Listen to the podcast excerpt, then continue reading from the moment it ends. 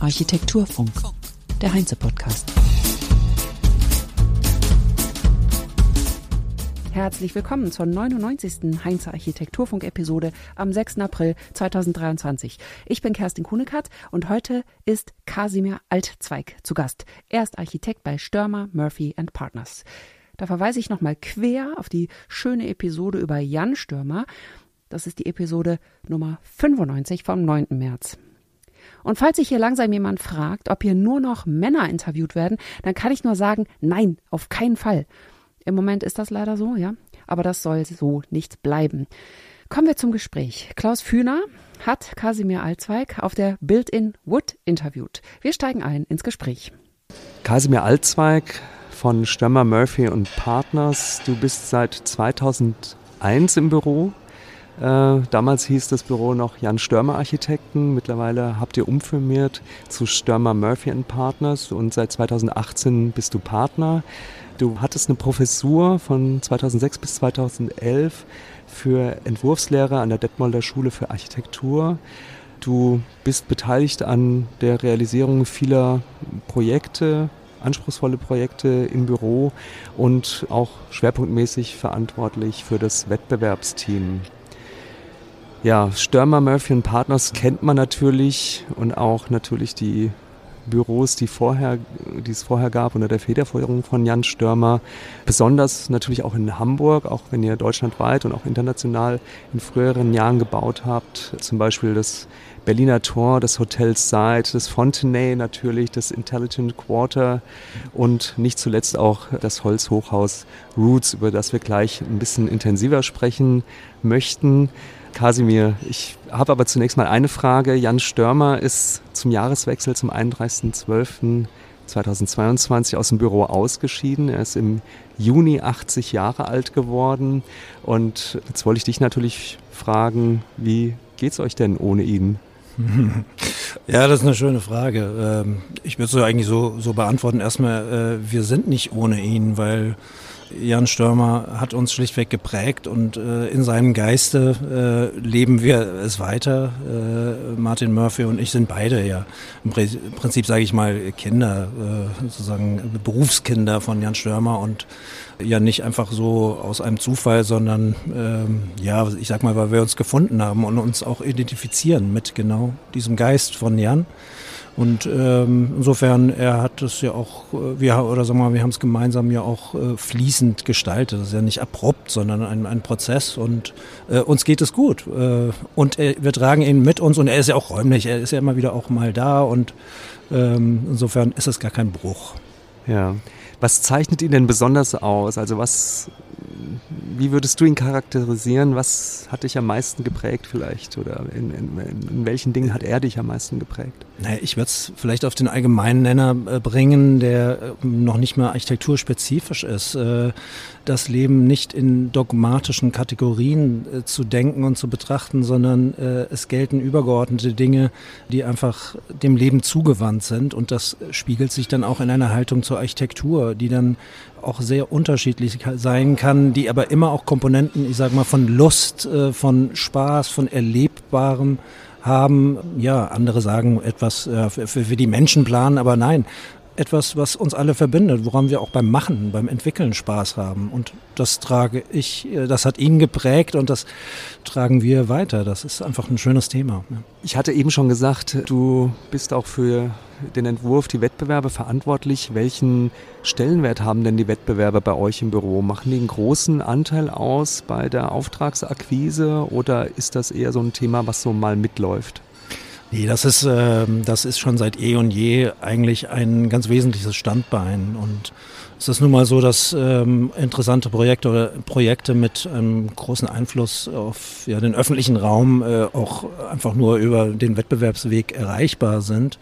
Und das ist ganz wichtig für den internen Austausch und das interne uns wachhalten, sage ich mal, aber natürlich auch im allgemeinen gesellschaftlichen Diskurs. Ja, wir machen über 50 Prozent unserer Projekte werden über Wettbewerbe generiert. Was nicht immer heißt, selbst wenn sie gewonnen sind, dass sie dann in eine Realisierung kommen. Leider, ja. Es gibt ja tatsächlich auch Wettbewerbe, habe ich gehört, die man nicht gewinnt und durch die es dann trotzdem zu einer Realisierung kommt. So auch das Roots. Kannst du einmal so in Etappen, Stichworten, Stationen erzählen, die Historie dieses Projektes bis heute? Ja, gerne. Das ist tatsächlich ein, ein, bisschen eine komische und für uns intern aber auch ermutigende Geschichte, weil wir natürlich nicht alle Wettbewerbe gewinnen. In dem Fall war es ein Vorwettbewerb für den gleichen Bauherrn, bei dem Holzbau überhaupt kein Thema war in der Auslobung und die Zeit war vielleicht noch nicht so reif wir haben es aber einfach gemacht. Wir hatten einfach gesagt, so, das ist ein Thema, das berührt uns, das interessiert uns und wir haben eine Verantwortung, Dinge nach vorne zu bringen und da haben wir es einfach gemacht sind dort, sage ich mal, gescheitert, haben keinen Preis gewonnen, aber wir haben etwas bewirkt in, in, in der Politik, in der Jury und auch mit dem Bauherrn, sodass der Bauherr mit uns dann als Gepäck, im Gepäck sozusagen und noch weiteren Fachberatern, ja, eine Chance hatte für ein anderes Grundstück äh, eben in einem besonderen Bewerbungsverfahren mit innovativen Themen, hier eben der Holzbau, Holz als Hochhaus, anzutreten. Ja, da war sozusagen mal der verlorene Wettbewerb der Schlüssel. Ja. So, und dann habt ihr im Prinzip ein Grundstück zur Verfügung gestellt bekommen von der Stadt Hamburg und äh, die hat euch gesagt, macht mal jetzt ein Holzbaukomplex, ein Hochhaus an der Stelle gefälligst zusammen mit Gabe Immobilien, heißt der Entwickler. Genau, Gabe Immobilien. Ja, so, so ungefähr. Ähm, wir haben darüber diskutiert in diesem Wettbewerb. Holzbau, könnte das nicht für euch was sein? An, an diesem, dieses Grundstück kann in einem Paket mit innovativen Themen, konstruktiver Holzbau als Hochhausgebäude, könnte ein Thema sein, wäre das nicht etwas, wo ihr euch rantrauen würdet. Und äh, durchaus der Bauherr, muss man sagen, hat den Mut gehabt und weil wir eben da auch als Architekten uns sozusagen auch nach vorne geprescht sind, äh, waren wir sozusagen mitgesetzt. Ähm, ja, sind es dann angegangen, um uns erstmal zu bewerben. Also das war ein größeres Paket, da spielte auch der Nutzungsmix mit Kultur und so weiter eine Rolle, aber natürlich das Besondere, ein Holzhochhaus, das es bis dahin in Deutschland so noch nicht gegeben hat. Ja. So, und Gabe hat sich da rangetraut und äh, ich glaube, der Weg war lang und steinig. Du hast es vorhin in deinem Vortrag auch erzählt, dass das Holzbauunternehmen auch mehrfach gewechselt hat. Und dennoch seid ihr jetzt fast am Ziel. Wann hat das Projekt begonnen? Im Prinzip mit dieser Bewerbung überhaupt für, den, äh, für äh, die Anhandgabe des Grundstücks 2018. 2018, okay. Mhm. Also, und die Fertigstellung ist jetzt für 2024, glaube ich, avisiert. Genau, naja, man muss sagen, es, hat, es ist zunächst als Pilotprojekt, äh, ist es klar. Da dauern Prozesse, da werden Dinge auch nochmal, weil sie eben das erste Mal gemacht werden, dauern etwas länger und äh, der Bauherr lernt, wir lernen ja, wenn man äh, Partner innerhalb eines Prozesses wechselt, das beschleunigt mit Sicherheit nicht. Ähm, aber es sind auch Krisen gewesen. Also wir haben eine Holzbaukrise gehabt, äh, eine Holz, eine Material, Holzpreiskrise. Äh, ja, dann sind wir jetzt auch noch in, in dieser Krise. Wir haben eine Corona-Pandemie gehabt. All das äh, sind natürlich auch Dinge, die wirken auf äh, solch eine Entwicklung. Insofern in Zukunft und unter besseren Randbedingungen wird man sicherlich sowas auch in der Hälfte der Zeit hinbekommen. Was für besondere Qualifikationen braucht man denn als Architektin oder Architekt, um so einen Holzbau handeln zu können? Na gut, am Ende äh, Erfahrung ist sicherlich die, die größte kein Qualifikation, Nachteil. Äh, kein Nachteil, die größte Qualifikation äh, genau in diesem Gebiet. Aber ich sag mal, die grundsätzliche Bereitschaft, sich auf neue Prozesse äh, und zwar Abläufe einzulassen. Äh, hier ist die Rede immer von diesem Thema Leanwood-Prozess, das heißt wirklich auch auf diese Art, wie im Holzbau sehr früh Dinge festgelegt werden müssen, Details festgelegt werden und auch schon die, die, die Fertigung selbst schon viel früher berücksichtigt werden muss. Ja, sich darauf einzulassen, da zu lernen, zu sehen, so, das ist jetzt wichtiger im Vergleich zu konventionellen Planungsprozessen, wo man noch mehr später dann vertiefte Themen behandelt. Also eine Eigenart bei dem, äh, beim Holzbau ist ja eben auch, dass man eigentlich den, das ausführende Unternehmen schon sehr frühzeitig eigentlich in den Planungsprozess mit mhm. integrieren sollte. Und wenn der wechselt, dann äh, geht man wieder fünf Schritte zurück in der Planung und muss sich wieder auf einen neuen Holzbauer einstellen, weil mhm. alle in ihren äh, Systemen und gemäß ihren Produktionsmöglichkeiten auch mhm. arbeiten und planen.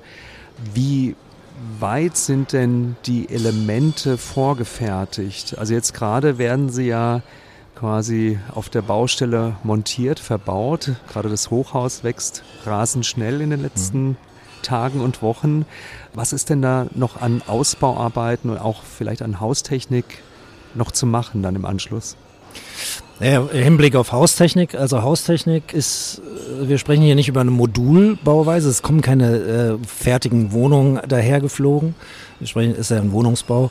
Das könnte man bei, bei Hotel, äh, könnte man das sicherlich so machen. Insofern ist die Haustechnik noch nicht vorgerüstet, außer die Dinge, die in den äh, Elementen bis zu 14 Meter großen, äh, zum Beispiel Fa äh, Fassaden, Wandelementen enthalten sind. Dort ist alles vorinstalliert, das ist klar. Also, äh, aber es wird sicherlich dann auch noch den ergänzenden Ausbau äh, geben, wenn es dann in der Wohnung selbst äh, um, um äh, Elektrik und Nassbereich Bereiche geht. Wir haben mhm. ja extra auch eine Konstruktion am Ende gewählt, die mit wenig geschlossenen Wänden, sondern eher ein, ein Skelettkonstruktion darstellt. Und wurde ja gerade auch gefragt, äh, ist nicht unwesentlicher Gedanke auch der Wandelbarkeit, Flexibilität. Ein Skelett lässt mhm. mehr zu, an dann in erweitertem Ausbau ja die Einheiten, die Wohnung zu ändern. Ja.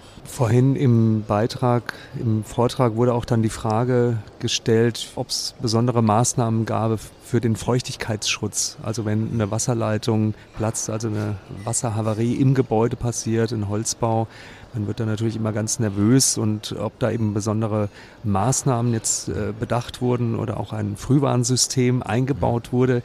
Ich habe mir dann so gedacht, ja genau, wie ist denn das eigentlich mit Wasser, Nasszelle und so weiter? Wohne aber selbst in einem denkmalgeschützten Altbau mit Holzbalkendecken. Also so richtig ein Thema oder so richtig ein Problem ist das nicht, auf das man achten muss, oder? Ich sag's mal so, wenn am Ende es nur über eine technische Kompensation, über eine Überwachung äh, zu handeln wäre, dann wäre es nicht gut. So mal simpel gesagt.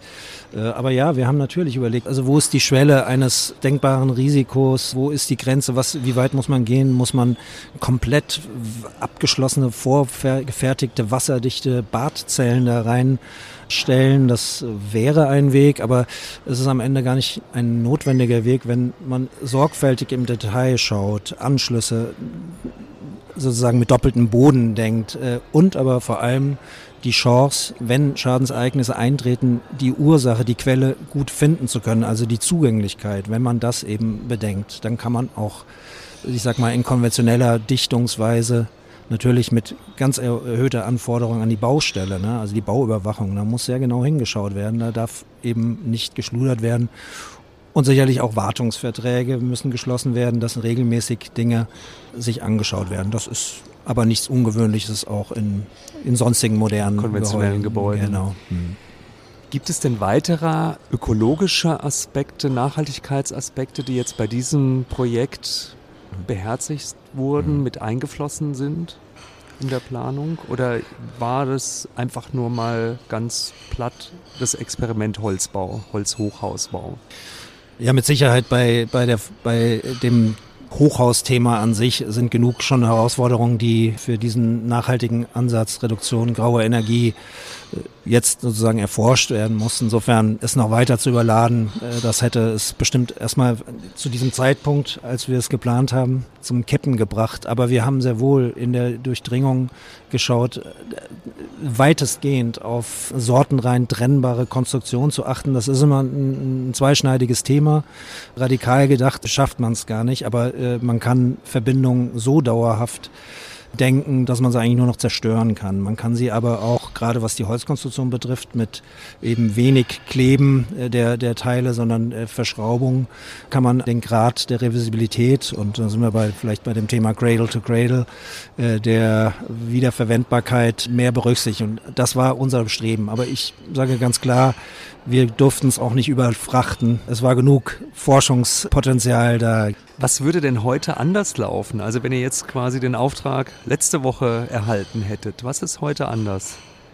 Ja, ich denke, wir würden vielleicht noch mehr versuchen zu vereinfachen und etwas weniger Fügungen von Elementen, von Bauweisen vorsehen.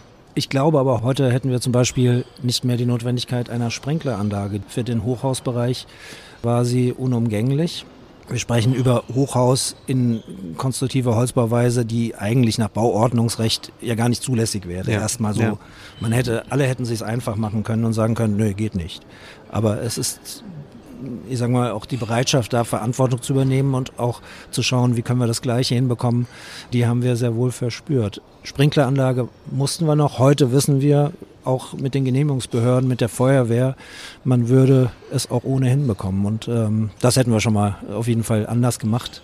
Aber ich mich interessiert immer mehr auch noch äh, wieder das Thema des einfachen Bauens, Vereinfachen. Das ist in der Tat so, wie wir es jetzt gelöst haben, nicht einfach. Das ist schon ein feines Abstimmen vieler Komponenten äh, darauf, dass man es hinbekommt. Brandschutz, wir haben hier auch Schallschutz, ein ganz großes Thema. Der Ort äh, ist schallbelastet, da fährt mhm. die Bahn äh, vorbei und zwar diverse Züge, es ist eine Magistrale. Mhm. Aber das noch einfacher hinzubekommen mit weniger Mitteln, das wäre sozusagen unser Ansatz heute. Ja.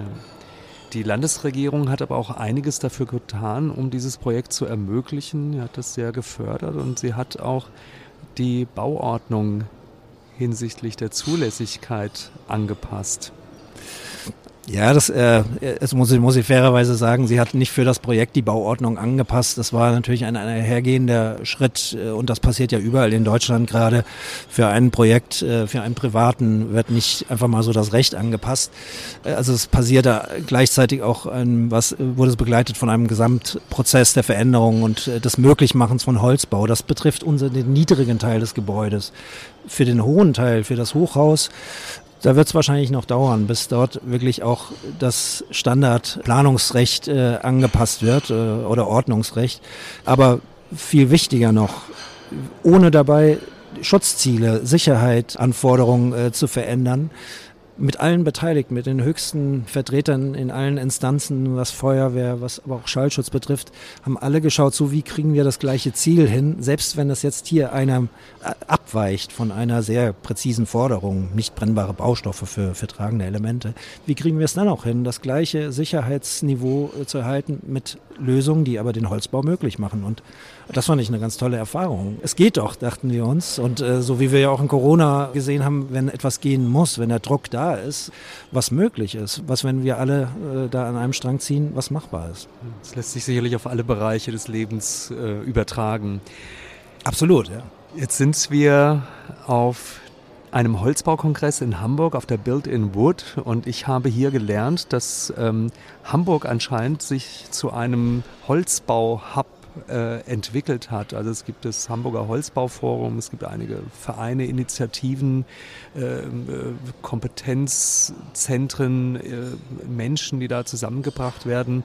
Woher kommt dieser Fokus auf den Baustoff Holz? Ja, die Frage kann ich noch nicht mal so, so präzise beantworten. Ich stelle es aber auch fest und bin überrascht. Wir arbeiten ja auch in verschiedenen Städten oder München, Berlin haben wir gerade laufende Projekte und ich bin überrascht, auch gerade bei Berlin. Da hätte ich gedacht, da ist, da ist, sagen wir mal, eine ganz andere Aufmerksamkeit und eine ganz andere Bereitschaft ähm, und, und sehe aus dieser Perspektive, und ich kann das mal als Nicht-Lokal-Hamburger, ich bin nicht in Hamburg geboren, das ist kein Lokalpatriotismus, kann ich sagen, es ist wirklich erstaunlich, dass da Hamburg richtig ja vorne dran ist und die Zeichen der Zeit auch richtig verstanden hat. Da hat sicherlich in Hamburg auch die Bauausstellung 2013, die IBA, eine Rolle gespielt. Auch bei mir ganz persönlich, mhm. muss ich sagen. Ja. Ich lebe jetzt auch in, in dem Stadtteil der Wilhelmsburg, äh, der ja. ja insbesondere durch die IBA ja, behandelt wurde die IBA, aber auch die Initiative Einzelner und äh, darf man nicht vergessen, das Hamburger Holzbauforum, gerade Henning Klattenhoff hat da eine, eine, durchaus seinen Beitrag geleistet, äh, haben eben auch einiges bewirkt und irgendwann mal entfacht ein Feuer, das dann richtig auch Fahrt aufnimmt und ich sehe es wirklich auch mir kommt es manchmal vor, wenn ich jetzt äh, für, über Projekte spreche, die vor drei Jahren begonnen hat, dass ich schon von damals reden wollte, fast schon, ja, weil sie mir die schon Entwicklung so rasant ja, ist. Ja, ne? das ist so der allgemeine ja. Geist, die Bereitschaft und auch mittlerweile eine Selbstverständlichkeit, wie ein Thema das vielleicht noch ein bisschen unter einem Hype steht, ich bewusst das Wort, nämlich der Holzbau, wie es auch in einen selbstverständlichen und etwas reiferen, gelassenen hm. Position äh, übergeht. Das bringt mich zu meiner nächsten Frage. Gibt es denn weitere Holzbauprojekte, die ihr im Büro Stömmer Murphy und Partners aktuell vielleicht auch initiiert, eben durch das Roots jetzt bearbeitet? Ja, die gibt es in jedem Fall. Und ich überlege gerade, ich würde sagen, es geht fast in Richtung die Hälfte unserer Projekte äh, sind zumindest bei denen ist die wird die Option, äh, es als konstruktiver Holzbau auszuführen, äh, äh, behandelt und äh, weitergeführt und ist, äh, ist noch nicht vom Tisch. Also äh, ja, auf jeden Fall, in verschiedensten Formen. Mhm. Es ist mittlerweile gar nicht mehr so und war eigentlich auch noch nie so, dass wir das Dogma gesagt haben, man muss Holzbau machen. Es gibt Lös Situationen, da ist Holzbau nicht die richtige Lösung. Haben wir gerade einen Wettbewerb abgegeben, da wäre Holz als Konstruktionsmaterial nicht das die richtige Antwort. Ähm, es wäre ein bisschen wie eine Vergewaltigung gewesen, nur um äh, da Holz reinzubringen. Und dennoch ist es eine nachhaltige Lösung mit anderen Dimensionen. Aber ja, wir haben einige Projekte und äh, mir gefällt gerade auch ein Projekt, äh, darüber spreche ich gerne, bei dem da geht es ein bisschen darum, auf einer Bestandssohle, also da ist eine deutlich höhere Geschossigkeit aufzubauen, von ursprünglich mal zwei, jetzt bis zu sieben Geschosse, also ohne das alte Fundament erneuern zu können. Das hat mit Wasser und so weiter zu tun. Und da ist Holz äh, der Möglichmacher. Hm. Durch Holz Durch ist diese Geschossigkeit überhaupt erst Weise. möglich. Die ist hm. gewünscht, auch von der Stadt, städtebauliche Verdichtung. Holz als Möglichmacher. Das finde ich ein schönes Thema. Nicht, weil man es ideologisch will, weil man es ökologisch will, sondern weil es auch etwas möglich macht, was andere Dimensionen hat. Ist doch schön. Ne? Wunderbar. Ein wunderbarer Abschluss. Kasimir, trotzdem eine letzte Frage. Der Blick in die Zukunft. Was erwartest du so in den nächsten zwei, drei Jahren konjunkturell für die Baubranche, für euer Büro? Die nächsten ein, zwei Jahre sind die Jahre, bei denen wir alle warten auf die Klärung von Randbedingungen, politischen Randbedingungen, warten darauf, dass so eine Krise, wie sie gerade in einem schrecklichen Krieg stattfindet, dass äh, dafür eine Lösung, eine Befriedung äh, stattfindet. Aber ich glaube auch ein sehr differenziertes, auch wieder durchatmen und zu sagen, okay, wir müssen Wohnungen bauen. Die Gesellschaft hat Forderungen, wir müssen etwas für äh, Umweltschutz tun. Ich glaube, die Befürchtungen, die herrschen, die werden sich nicht einstellen und wir werden weiter bauen, wir werden weiter Wohnungen bauen, wir werden aber auch versuchen, das Neubauen zu verhindern und Bestehendes wieder in unsere Zeit zu bringen. Auch ein wunderschönes und ganz wichtiges Thema. Auf jeden Fall. Du blickst positiv in die Zukunft. Vielen herzlichen Dank, Kasimir Altzweig. Ich bedanke mich. Und das war's für heute. Kommt doch vorbei zur Bau. In zwei Wochen geht's los. Da hat Heinze einen Stand und da wird es Vorträge und geführte Architekturrundgänge geben für ArchitektInnen. Schaut doch mal auf architectsrun.heinze.de vorbei. Ist auch verlinkt in den Show Notes. Da könnt ihr euch das Programm anschauen. Und wir feiern den Architekturfunk dort, denn da feiern wir auch die 100. Episode. Die wird auch vor Ort dann veröffentlicht und wir freuen uns, wenn ihr dabei seid. Habt zwei schöne Wochen diesmal. Wir machen eine Woche Osterferienpause und denen, die Ferien haben, wünsche ich eine gute Erholung, den anderen eine gute Zeit. Bis ganz bald. Tschüss. Architektur Funk. Der Podcast wird moderiert und produziert von Kerstin Kunekat für die Heinze GmbH in Berlin 2023.